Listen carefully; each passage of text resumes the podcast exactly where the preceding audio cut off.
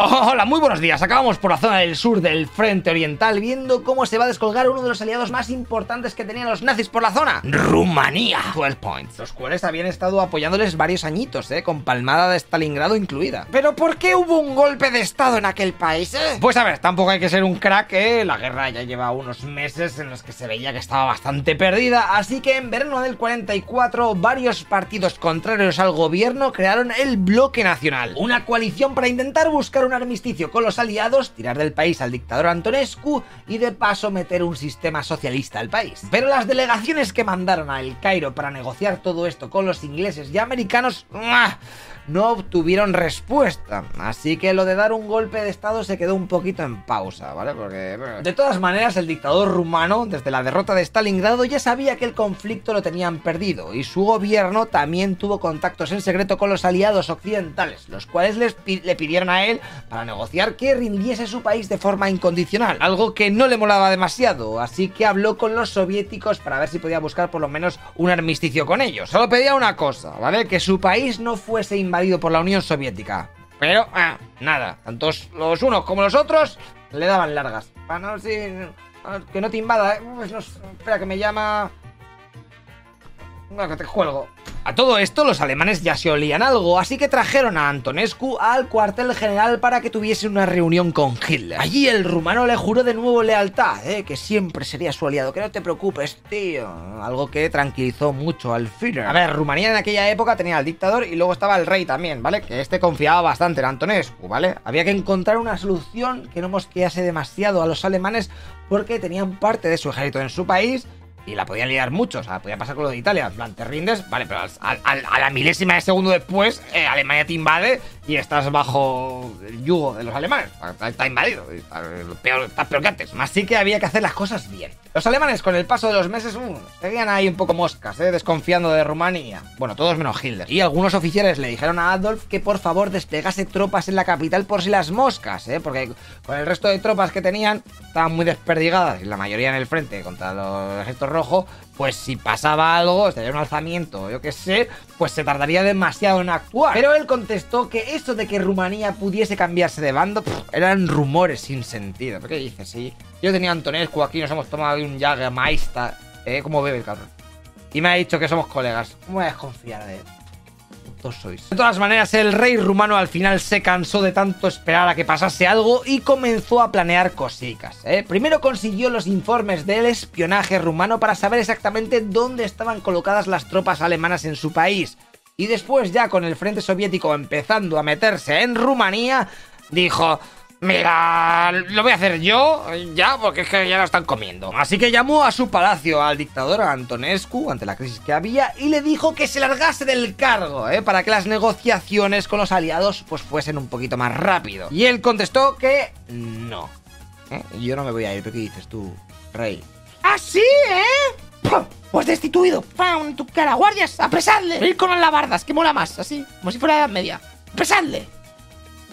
No quiero ni ver. Dicho y hecho, lo retuvieron en una sala y también a algunos de los fans del dictador que se empezaban a agolpar a las puertas del edificio. Esto ya había comenzado, chavales. Los grupos de conspiradores tenían luz verde con la operación. Así que aislaron el cuartel general que tenían los alemanes en la capital y les cortaron todas las líneas de teléfono. También soldados rumanos se despegaron por los puntos más estratégicos de la capital y por si acaso un grupo de comunistas cogió a Antonescu y se lo llevó a un lugar secreto. Esa misma noche, el 23 de agosto del 44, el rey emitía un comunicado por la radio en el que anunciaba que cortaba relaciones con Alemania y que firmaba un armisticio con los aliados. Deja el micrófono, ¿eh? coge a su familia y se pira a las montañas por si los alemanes iban a por él a chuparla, eh, que se las arregle el pueblo. muy de los reyes, no sé si se ha visto la historia muchas veces. Hitler, al día siguiente, todo triste por la traición, ordena a Luftwaffe que aplaste el golpe para colocar un nuevo gobierno filogermano y se pone al mando de los soldados que estaban más cerca de la capital, unos que estaban descansando del frente soviético. Pero aquella maniobra de los rumanos les había pillado por sorpresa a los alemanes y la resistencia empezó a joder a los germanos, que consiguieron repeler su intento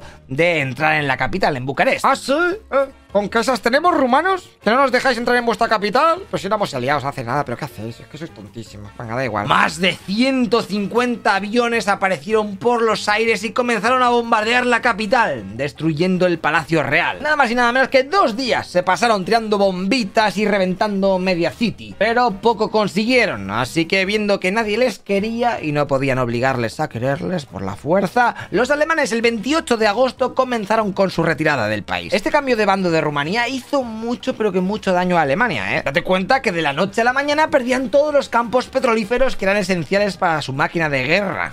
Y claro, ¿eh? todas las barreras defensivas que habían estado preparando en Rumanía para cuando viniese el ejército rojo, ¿eh? pues ala, las tenían que abandonar y se tenían que ir corriendo a Hungría, Yugoslavia y Bulgaria para crear unas nuevas. Pero eso ya te lo contaré en la cuarta temporada de esta super serie, ¿vale? Tan solo ocho días después del golpe de estado, los soviéticos entraron en Bucarest. Y seguro que te estás preguntando, ¡Joe! ¿Y qué pasó con el dictador, con Antonescu? El dictador rumano la verdad es que la había liado bastante por su país, además de una persecución non-stop a los judíos, quitándole las tierras, matando a todos los que podían y si no, pues los deportaba a fuego, ¿eh? también la tomó muy duramente contra la comunidad gitana, expulsando a 25.000 de ellos, de los cuales morirían la mayoría en el invierno del 42. Nada más y nada menos que el 12% de todos los gitanos que había en el país. Eso sí, se portaron mejor con ellos que con los judíos, porque a los que no deportaron, pues no les quitaron ni los bienes ni nada, ¿eh? O sea que algo es algo. Y claro, cuando lo detuvieron y los comunistas lo ocultaron en un piso franco, por si las moscas, a ver si iba a venir Hitler con una operación ultra secreta y lo iba a rescatar alguna puta mierda como le hicieron a Mussolini, pues al poco llegó el ejército rojo, ¿eh? los soviéticos, a la capital y exigieron que se les entregase a Antonescu. Así que los comunistas rumanos muy a regañadientes se lo dieron y los soviéticos rápidamente se lo cogieron y se lo llevaron a una fortaleza a Moscú. Allí el rumano intentará suicidarse el 8 de noviembre, por eso le pusieron a saco de vigilancia para que no se fuese al lobby antes de tiempo. Y cuando Alemania se rindió meses después, cogieron a este ex líder rumano y lo trasladaron a otra cárcel mucho más mierder,